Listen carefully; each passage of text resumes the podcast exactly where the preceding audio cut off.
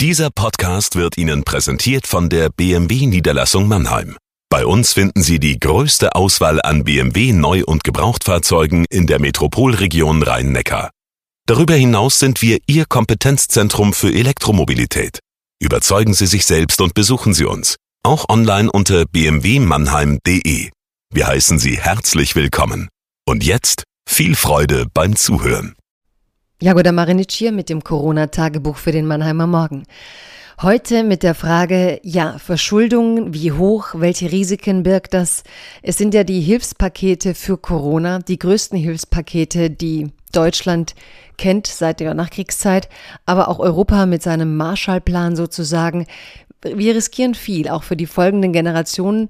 Und darum ist es umso wichtiger zu wissen, ja, was braucht es wirklich, welche Folgen haben eigentlich die Unterlassungstaten, also wenn wir in diesem Moment nicht gravierend eingreifen und uns verschulden würden. Dafür ist jetzt ein spannendes Thesenpapier erschienen äh, in der Zentralbank von New York, wo sich ein Rechercheteam dran gemacht hat, die Zahlen zu vergleichen, die es damals in deutschen Städten tatsächlich gab, über die Opfer der spanischen Grippe, über die Hilfs Hilfsmaßnahmen die Städte unternommen hatten, um das Ganze aufzufangen und über die Folgen dessen für die Wahlen 1933, also für die Zeit, in der Hitler an die Macht kam. Das ist eigentlich eine spannende Verbindung zwischen ökonomischen Auswirkungen von Pandemien und der politischen Landschaft und deren Verschiebungen durch Pandemien. Davon handelt das heutige Tagebuch. Liebes Corona-Tagebuch, liebe Zuhörerinnen und Zuhörer.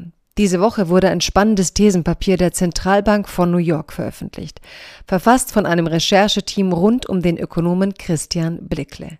Die streitbare These, die spanische Grippe Ende der 20er Jahre soll mit ein Grund dafür gewesen sein, weshalb Hitler 1933 in Deutschland die Macht übernehmen konnte. Das Papier wird unter Ökonomen bereits heftig diskutiert. Die Antworten sind zwar streitbar, die Fragen des Papiers jedoch dringlich. Wie weit sollen Regierungen und Kommunen den Folgen der Pandemie entgegensteuern? Social Distancing wird sich noch lange auf die Wirtschaft auswirken.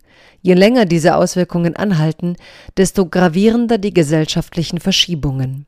Für Christian Blickle eignet sich Deutschland als Forschungsgegenstand, weil in deutschen Städten die Mortalitätsrate der spanischen Grippe sowie die Haushaltsausgaben minutiös verzeichnet wurden.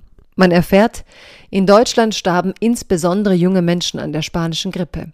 Die Strategien, mit der deutsche Städte damals die negativen Effekte zu mildern versuchten, sollten auch für die politische Landschaft entscheidend werden. Die Ausgaben für das Schulwesen, den ÖPNV, aber auch die Kulturhäuser und den öffentlichen Raum wurden verglichen. Welches Verhalten stärkte in den nächsten zehn Jahren die rechtsextremen Ränder? Dort, wo viel gespart wurde, war eine Dekade später die Bereitschaft, die Nationalsozialisten zu wählen, größer. Für die Kommunisten ließe sich das nach der Auswertung der Daten leider nicht bestätigen. Wie lassen sich die Hilfsprogramme so konzipieren, dass sie der Bevölkerung in der Breite zugutekommen?